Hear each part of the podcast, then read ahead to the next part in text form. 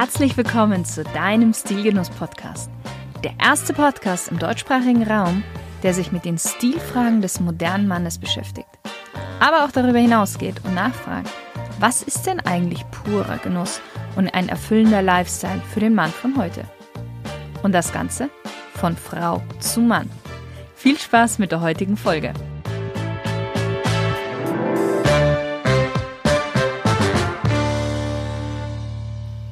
Hallo lieber Stilgenusshörer. Heute tauchen wir total in die Welt der Musik und des Genusses ein. Ich darf nämlich heute jemanden interviewen, auf dem ich mich selbst schon sehr, sehr freue. Er ist ein absoluter Genussmensch und Liebhaber der schönen Dinge. Und damit du dir das auch noch ein bisschen besser vorstellen kannst, wir sitzen gerade so mehr oder weniger in seinem Rosengarten und sind umgeben auch von duftenden und wundervollen Rosen. Aber heute geht's nicht um Rosen, sondern um die Musik. Gerhard Bösel hat Wirtschaftswissenschaft studiert und hat auch wertvolle Erfahrungen im Berufsleben in der Privatwirtschaft gemacht. Aber sein Herz schlug schon sehr, sehr früh für die Musik. Geboren in Wiesbaden, die Kindheit verbracht in den USA, die Jugend in Frankreich und dann seine Berufsjahre neben USA und Frankreich, unter anderem auch in England und Deutschland. Anstatt Aufsätze zu schreiben, komponierte er lieber Musikstücke in der Schule. Später wurde er Fagottist und unterstützte Komponisten, indem er deren Werke orchestrierte. Heute verfasst er dazu auch eigene Werke und arbeitet als Ghostwriter für einen in Los Angeles ansässigen deutschen Filmkomponisten für Hollywood und für sehr bekannte Filme. Und jetzt bei mir im Stilgenuss Podcast. Hallo Gerhard. Hallo Shirin, willkommen bei uns zu Hause. Vielen Dank. Und für dich noch, lieber Stilgenusshörer, bleib bitte bis zum Schluss, weil wir haben eine wirklich ganz tolle Überraschung zum Schluss noch für dich. So, so. lieber Gerhard, wir starten ja am Anfang immer mit der Smalltalk-Runde. Du darfst hm. mit einem Satz beziehungsweise mit einem Wort antworten. Nur. Nur. Ah, dass ich nicht umfalle. Wein- oder Biertrinker? Tja, hast du Durst? Danke, nein. Beides. Je nach, äh, je nach Essen, Aufnahme, Lust, Laune. Aber ehrlich gesagt, ich bevorzuge Champagner. Das ist mein Lieblingsgetränk. Wäre ich jetzt auch enttäuscht gewesen, wenn du das nicht gesagt hättest. wenn du ein Auto wärst, welches Auto wärst du? Oh, das ist eine Idee. So viele schöne Marken, historische Autos, moderne Autos, schöne. Ach, aber für den Allzweck, für jeden Tag. Also eigentlich BMW gefällt mir am besten. Welches war das letzte Kleidungsstück, das du dir gekauft hast? Ah, da tauchen wir eine schöne Welt auf von meiner Frau. Das ist ihr Metier. Ja? Ja, so da, da bin ich in den Genuss, immer nett, nette Sachen zu haben. In diesem Jahr habe ich eine schöne Kombination aus Salzburg. Sehr schön. Ja, sehr exklusiv, sehr apart und sehr, sehr variabel, sehr kombinierbar. Das hat uns gefallen. Wer ist dein berufliches oder privates Vorbild? Schwierig zu sagen. Lebend, nicht mehr lebend. Aber jemand, jemand, den ich kannte, ja. ja. Aber nicht nur ein Vorbild als solches, sondern dass man auch eine Beziehung hatte. Ja. Ja, da, da war eine Person aus der Zeit in England und dann später Deutschland und so, haben wir immer leichter Kontakt. Das war der Sir Peter Ustinov. Die habe ich gemacht. Da haben wir Spaß gehabt. Ich bin mir sicher, da wirst du vielleicht auch später noch das eine oder andere vielleicht erzählen. Mal schauen. Was war denn dein allererstes Musikalbum? Das kann ich mich erinnern. Eigentlich ziemlich genau. Da war ich da sechs, sieben Jahre alt. Mein Vater kam zu mir, war gar keine besondere Anlass wie Geburtstag oder Weihnachten. Er kam zu mir und er sagt, jetzt ist es soweit. Jetzt tauchst du in die Welt der klassischen Musik. Ja, mhm. Da war ich schon beim Flötespiel, Blockflöte oder ein bisschen Klavier. Und dann gab er mir eine Platte und auf der Platte war Tchaikovsky. Oh, mhm. das war das erste Mal. Sieben Jahre alt war ich. Welchen Gegenstand hast du immer bei dir? Hm, am, am, Körper trage ich. Eigentlich habe ich immer eine Uhr und einen passenden Ring dazu. Was ist deine größte Schwäche? Meine Schwäche. Wir haben zwei im positiven Sinne. Da haben wir leidenschaftliche Musik. Zum Niederknien, zum Umfallen. Wunderbare Musik. Aber es gibt da zum Negativen große Schwäche. Da habe ich, ich bin ein sehr undulsamer Mensch. das kann Vorteil geben, aber meistens Nachteil zu den Mitmenschen, die das miterleben. Dein schönster Urlaub? Wir waren zwei Jahre, 90, 92, zweimal die Familie in Brasilien. Von allen Ländern, die wir gesehen haben, die nicht bereist haben, das hat die, die, die beeindruckendste Eindrücke hinterlassen. Das war wunderbar. Wenn dein Leben ein Buch wäre, welche Titel hätte dieses Buch? Wenn Träume verwirklicht werden. Das ist schön. Wer ist für dich die coolste männliche Stilikone aller Zeiten? Tja, wenn ich dich anschaue, dann denke ich an James Bond. Der hätte dich gleich verführt. Aber das, das ist out. Ne, James Bond würde jeder sagen. Eine Person, die ich gern kennengelernt hätte, mhm. das war der Karl Lagerfeld der war cool. Wenn man die Zeit, die Chance hätte, ein bisschen in seinem Leben, in seinem Wesen, der war eine sehr interessante Person. Die, mhm. Diese Person, den ich kennengelernt hätte, das hätte ich gern gemacht. Kommen wir zu deiner Musik. Jetzt darfst du auch mehr antworten. Ach, ja. Was ist denn für dich Musik? Ist es einfach eine schöne Unterhaltung oder schon eher eine Mission? Ja, Mission würde ich nicht sagen. Unterhaltung ja, ist auch. Ja, aber Musik, Musik, Musik, das ist, das ist ein Bestandteil in jedem Menschen. Jeder Mensch ist musikalisch in irgendeiner Form. Hm. Also daher vergessen wir mit der Mission und die philosophischen Sachen. Äh, man sagt, deine Augen sind das Spiegelbild deiner Seele, dann ist es die Musik auch. Nur nicht durch den Augen, doch durch den Augen, durch den Ohren, durch die innere Sinne. Man sagt, man hört die Musik mit den Augen und sieht die Musik mit den Ohren. Das habe ich oftmals gehört mhm. bekommen. Und äh, die Musik als solches, was der Mensch alles musikalisch machen kann, nicht nur Gesang, sondern die Vielfalt von Instrumente, Tonklänge, Kombinationen davon, das ist eigenartig. Das eigentlich ist nur den Menschen vorbehalten von alle Lebewesen. Und daher ist die Musik spielt eine ganz besondere Rolle. Ich, ich sage nicht nur in meinem Leben, sondern ich glaube im Leben jeden Menschen, ob bewusst oder unbewusst. Hm. Du hast gerade gesagt, ähm, du hast von deinem Vater eine Platte bekommen, Tchaikovsky. Hm. Wie, wie bist du denn zur Musik gekommen? Darüber auch?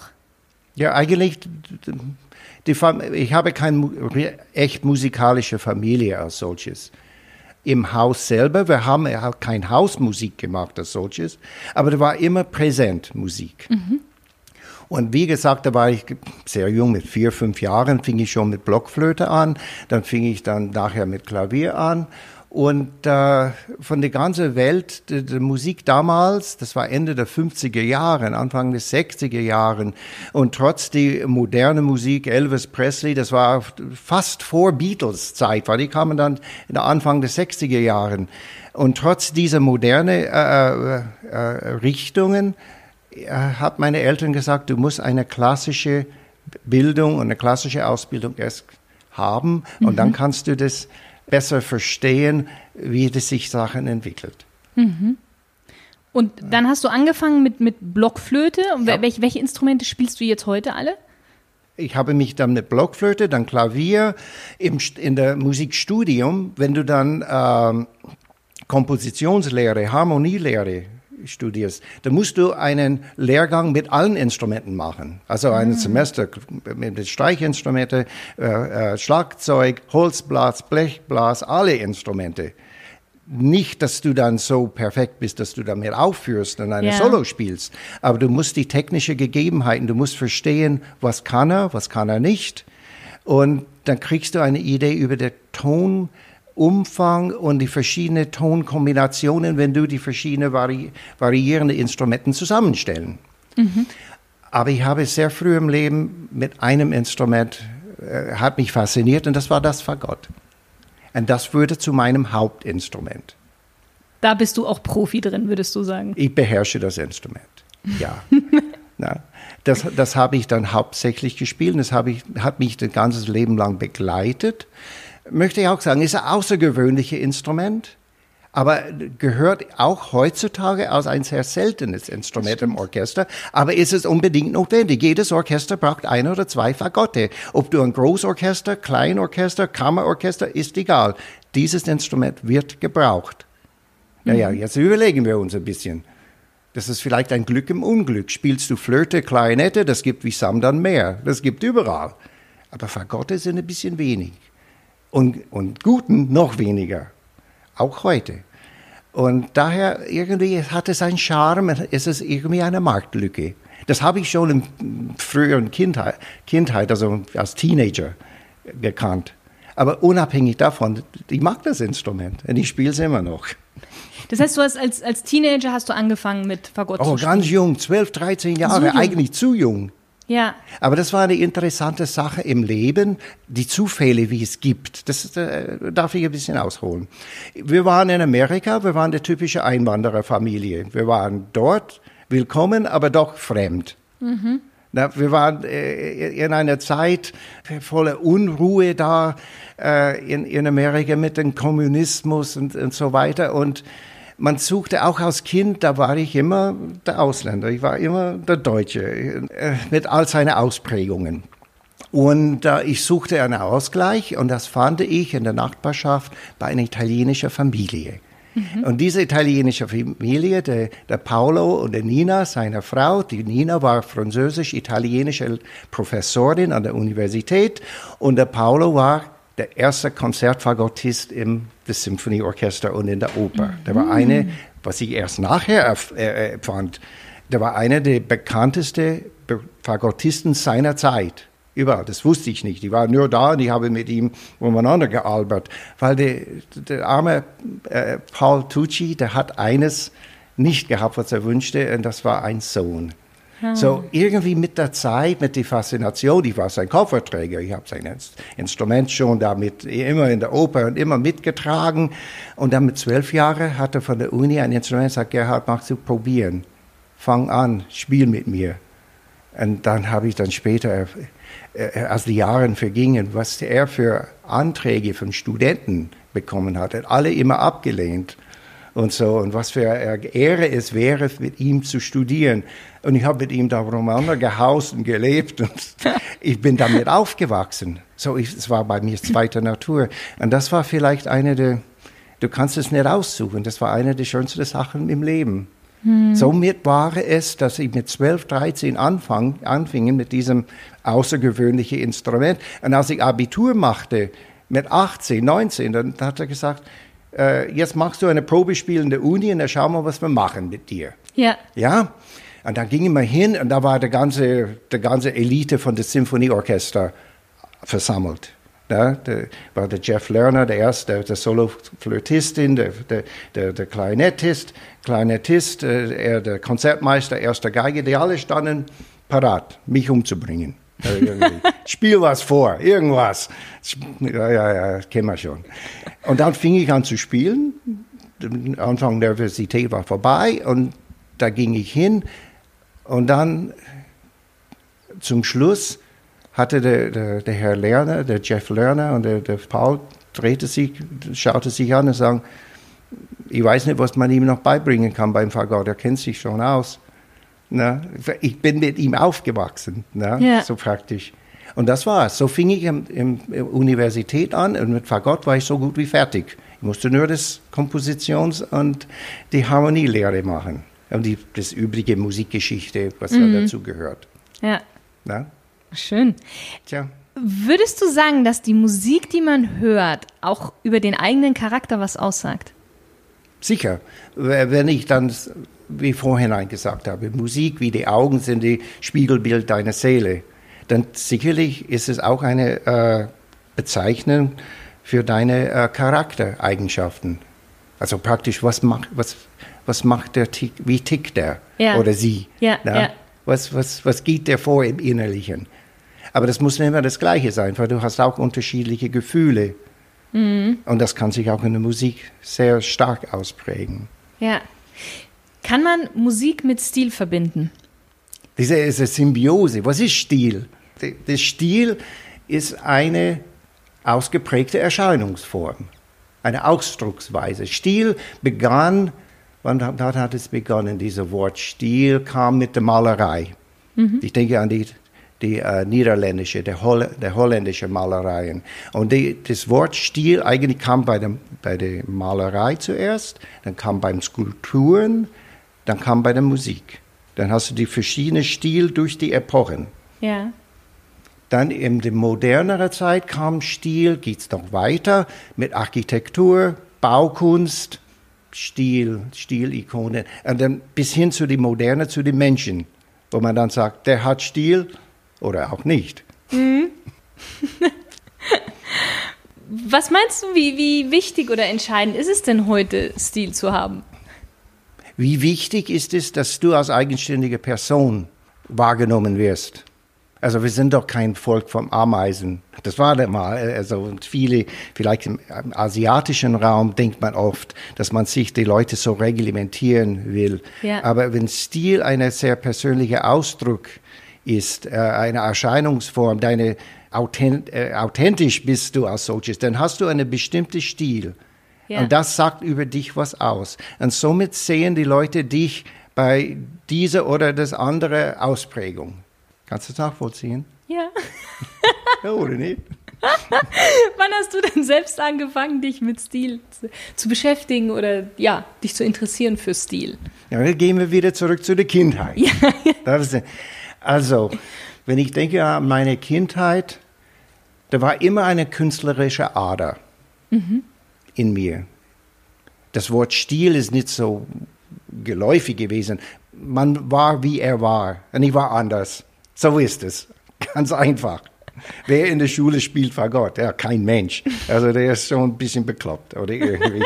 Aber doch nicht. Am, am Anfang, wenn man auch ein bisschen äh, Kopf schüttelt oder was, dann beim zweiten Blick, hey, das ist nicht so übel. Denn, denn irgendwie, dann, dann, dann gibst du ein, ein paar Beispiele, wo du anders bist. Und für mich, das Stil war, hat sich so ausgeprägt, dass es nicht nur die Musik oder das, sondern das, das gesamte Bild, das Gesamtkunstwerk.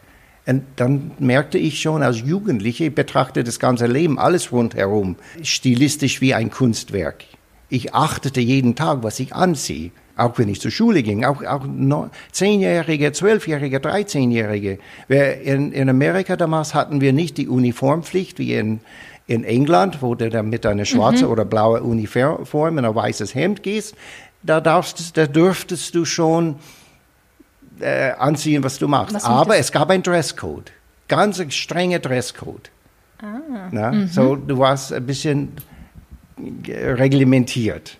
Äh, da hatte ich auch als Kind, war es auch eine Revolution damals, Mädchen dürften mit Jungen im gleichen Schule gehen. Früher war das immer getrennt. Und in vielen Schulen, Privatschulen, Amerika, Frankreich, äh, Frankreich England, werden immer noch ja. die Schulen zwischen den Geschlechtern getrennt. Als wir in England waren, der Dominik, bis zur Ende Gymnasium, ist es nur Jungs gewesen. Die Mädchen waren da über dem Fluss ein paar Kilometer weiter. Aber auch da war strenge Codes und Regeln. Und innerhalb dieser Regeln versuchte ich mich zu schwimmen, indem ich mir abgesetzt habe, eigentlich na, ja. Und das, das, äh, das vielleicht verbindest du mit dem Idee Stil. Wenn man dann sagt, ach, du kannst davon halten, was du willst, aber er hat Stil. Stil und Gentleman, das sind ja auch so zwei Worte, die sehr gerne so in einem Zug verwendet werden. Mhm. Wie würdest du denn einen Gentleman definieren? Was ist Gentleman? Sprechen wir Deutsch oder Englisch? ah, Gentleman ist ein gedeutschtes Wort. Ja. Gentleman ist nicht Deutsch. Was ist Deutsch, wenn du Gentleman sagst? Ah, am besten würde man sagen, ein Kavalier, sagt man früher, oder ein Ehrenmann. Ja, gleich die Duellpistole ausheben. Ehrenmann. Nee, Gentleman ist ein englischer Ausdruck für einen Mann, eine Person mit sehr hohem Charakter und moralischen Eigenschaften. Also unabhängig von Herkunft und von sagen, Sozialstatus. So, mhm. so da bewegen wir bei den Normalbürgerlichen als auch bei den Adligen.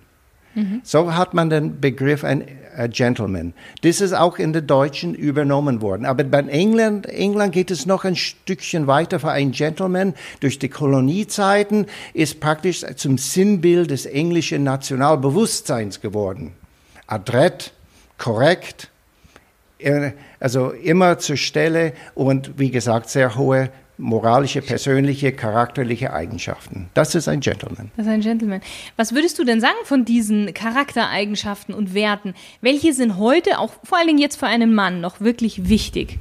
Die positive Charaktereigenschaften. Da muss man ein bisschen philosophisch und ein bisschen in der Geschichte eingehen, weil das ist nicht eine Sache von heute oder, oder was ist das, seit, seitdem wir in einer Zivilisation äh, leben, das gibt es ziemlich seit immer. Und damit kannst du dann schon in die Artikel zurückschauen. Welche Charaktereigenschaften sind wichtig? Und dann, was sind die Tugenden? Was mhm. sind die, die Kardinaltugenden für eine Person? Darauf sucht man und darauf findet man. Hättest du so, so ein, zwei so spezielle, wo du sagst, ja, das ja, findest du? Mäßigung, Weisheit, Klugheit, Bescheidenheit. Kommen wir zurück zu deiner Musik.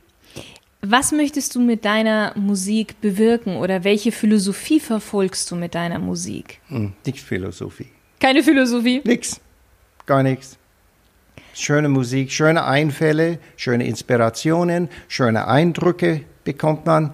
Jetzt, jetzt muss man überlegen, jetzt spiele ich seit über 50 Jahren das war Gott und ich habe in vielen verschiedenen Orchestern gespielt. Äh, während dieser Zeit unzählige klassische Werke, das ganze Repertoire, alles durch. Mir fällt zwei Sachen ein. Zum Beispiel dieser, der Nussknacker. Ja. Der ganze Ballett, nicht das Suite, der ganze Ballett, da brauche ich die Noten kaum anschauen. Das habe ich so oft gespielt, ich weiß nicht, wie oft ich gespielt habe. Oder der, der, der Oper äh, Hänsel und Gretel von mhm. Humperdinck. Ah, schöne Oper. Das habe ich bestimmt 24 Mal gespielt. So, wenn du das auf die ganze Symphonien und Opern und Arien und alles da, was denn in der klassischen Musik gibt, und du machst das 50 Jahre, dann hast du eine Fülle von äh, musikalischen Kenntnisse. Und wenn du dazu noch komponierst, schreibst, orchestrierst, arrangierst, halt wie immer, dann hast du, dann, dann hast du die ganze Musikgeschichte als Background. In der Hinsicht, Musik in der Hinsicht ist keine Mission, sondern ist eine Empfindungssache ja. was praktisch dich bewegt in dem Augenblick, was dich inspiriert. Oder wenn du einen Auftrag bekommst, wie du den Auftrag erfüllst nach den Vorgaben des Auftraggebers. Würdest du, oder nein, so, wie würdest du denn deinen, wir kommen wieder auf Stil zurück, wie würdest du denn deinen Stil in der Musik beschreiben? Was, was ist so dein Alleinstellungsmerkmal? Was, wie erkennt man dich, wenn man nur die Musik hört? Also zunächst ist es Musik für die Moderne. Auch wenn ich oft etwas veraltete, antike musikalische Kompositionsstil oder Merkmale hineinfüge, ist das Gesamtbild immer modern. Mhm. Ich erinnere mich, April dieses Jahres äh, haben wir ein Konzert in Kloster Scheiern. Und Pater Benedikt Friedrich hat, das, hat dem Publikum gesagt, das fand ich interessant, wie damals Bach und Beethoven Musik für seine Zeit komponiert hat, macht Gerhard Bösel Musik für unsere Zeit. Und so ist es, meine Musik, sagt viele Leute, ist eher Musik zu meditieren. Mhm. Also hin, Auge zu und einfach in deine Träume. Daher schreibe ich nicht viel vor, was das dann für Ziel verfolgt, weil oftmals empfinden unterschiedliche Personen unterschiedliche Empfindungen von dieser Musik. Aber es ist auf jeden Fall eine romantische, postromantische Stilprägung. Es ist da, um die Emotionen frei laufen zu lassen. Das hört sich schön an. Was bzw. wer inspiriert dich denn für deine Kompositionen? Wer wirst du nicht kennen? Die Zuhörer werden es nicht kennen. Alle müssen jetzt googeln. ich habe durch all, äh, erstmals war ich ein gewisser Rebell in der Zeit, ja, die 68er Bewegung und so. Und daher, ich habe Mozart, Beethoven, Brahms, alle geliebt. Aber das spiele ich nicht, bitte nicht, weil das spielt jeder Depp. ich muss was anderes spielen. Anders, aber schön klingend, bitte, bitte. Ja, ja. ja da stieß ich mit der, es muss italienisch sein, weil ich war in, in dieser italienischen Haushalt groß geworden. Mhm. Nicht nur mein Deutsches mit meinen Eltern, aber der Tucci, der Haushalt war typisch italienisch. Und die italienische Musik hat mir da sehr stark geprägt.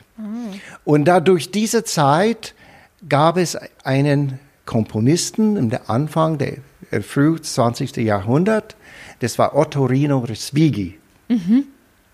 Und der hat mir am meisten beeindruckt. Der Respighi fing an als Bratschist, also Viola spielend, hat auch komponiert, hat ein ganze, das war Ende des 19. Jahrhunderts.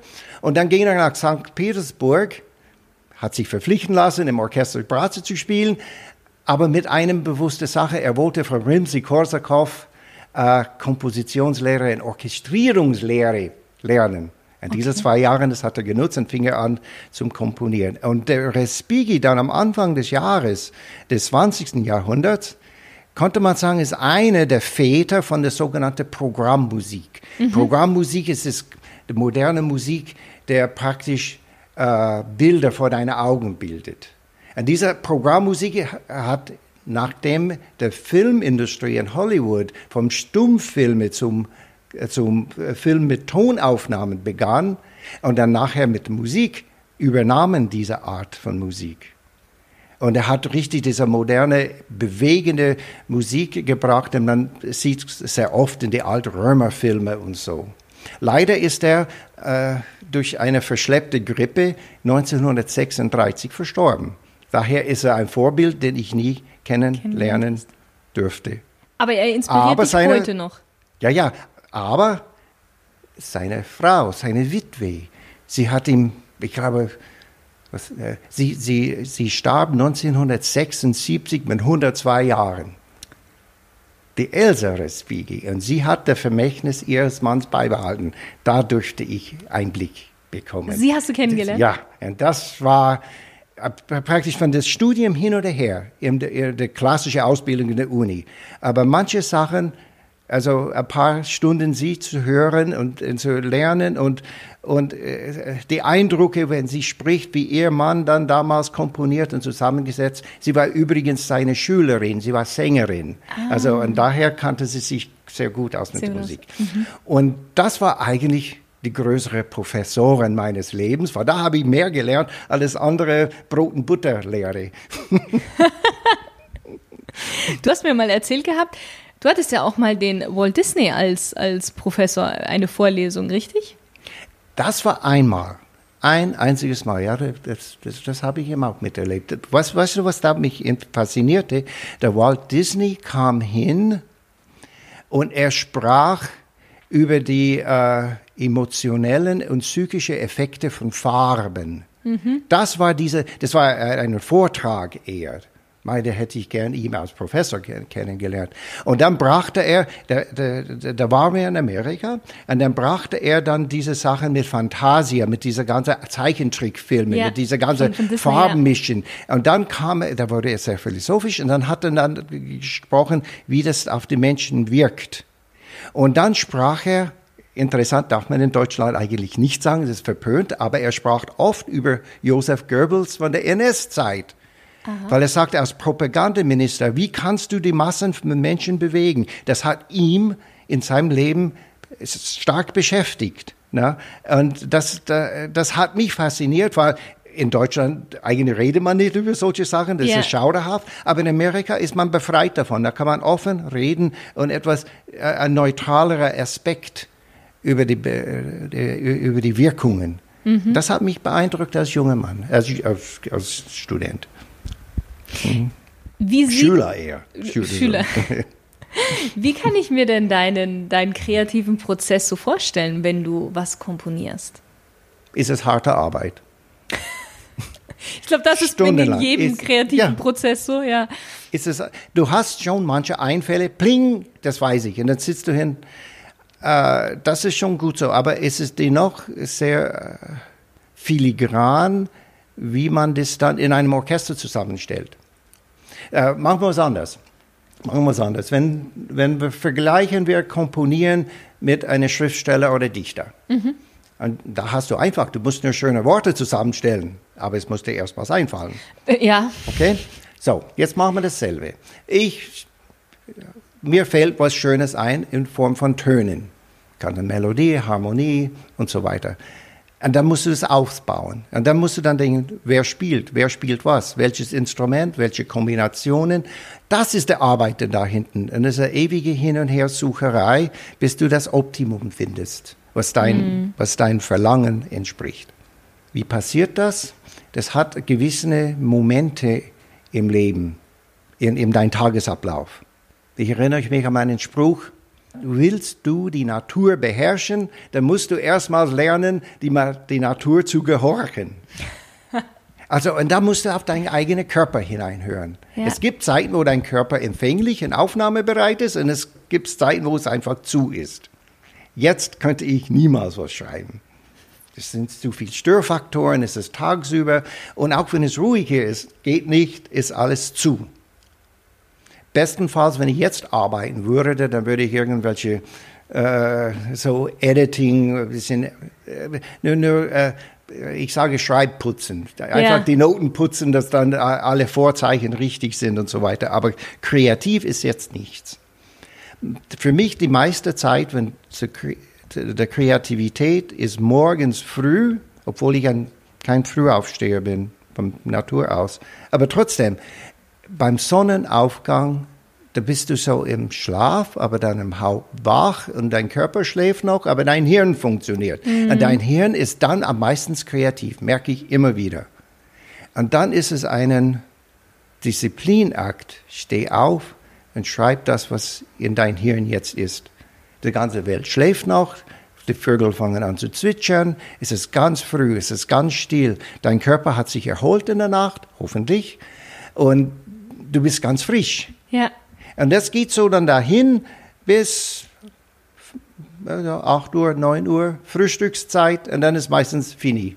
Dann ist vorbei. du hast gerade vorhin erzählt, Programmmusik. Ja. Das, was ja. du komponierst, ist ja auch Programmmusik, oder? Würde ich so sagen, ja. Romantische Programmmusik. Zum Teil klingt sie ja auch wirklich wie ein, ja, wie, wie eine Filmmusik, beziehungsweise du machst ja auch für Filme Musik. Gibt es einen Regisseur, wo du sagst, Mensch, mit dem würde ich mal gerne zusammenarbeiten, beziehungsweise welche Art von Film wäre so etwas, wo du sagst, da möchte ich einfach unbedingt mal die Musik dazu machen? Hm. So weit bin ich nicht gekommen. Manchmal überlege ich mir, ob ich dazu richtig fähig zu sein. Das, das ist auch ein Metier, in dem du in gewisser Hinsicht hineinwachsen musst. Du kannst nicht einfach hingehen und sagen, ich mache für einen ganzen Film, ein ganzes Theaterstück. Da musst du dir vorstellen, das ist, das ist mehr als einfach ein paar schöne Musikstücke zu machen. Es ist reizend. Jetzt musst du noch was verstehen, ein bisschen ein Blick in, der, in der Filmwelt. Na, wenn ich was schreibe, wenn ein Element, wenn ein Stück davon äh, dass jemand sagt, hey, das ist nett, das hole ich mir, dieses Element verwenden wir. Ja. Na ja, gut, das ist nicht das ganze, das, das ist nicht der ganze Film, das ist nur kleine Stücke und Auszüge.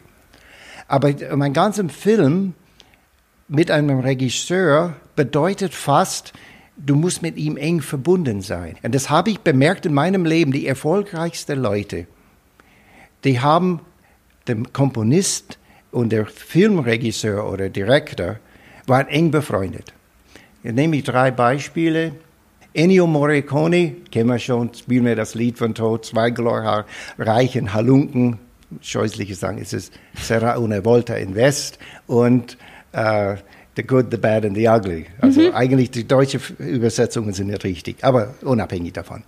Sergio Leone, der Regisseur, der Direktor, und Ennio Morricone waren Schulfreunde, die gingen in dieselbe Klasse, in der Schule zusammen. Also die sind miteinander aufgewachsen. Na klar, dass die so verbunden sind, das kann nur ein Hit sein, wenn die was zusammen machen. Und dann ähnlich, obwohl das Altersunterschied 20 Jahre zwischen John Williams und Steven Spielberg, aber die hat fast immer, Zusammen. immer zusammengearbeitet. Ja. Na? Und dann haben wir, haben wir dann auch Hans Zimmer, ja. Und dann mit dem, mit dem Film Gladiator oder Pirates of the Caribbean. Das ist immer so eine Symbiose. Und das habe ich nicht. Aber das macht nichts.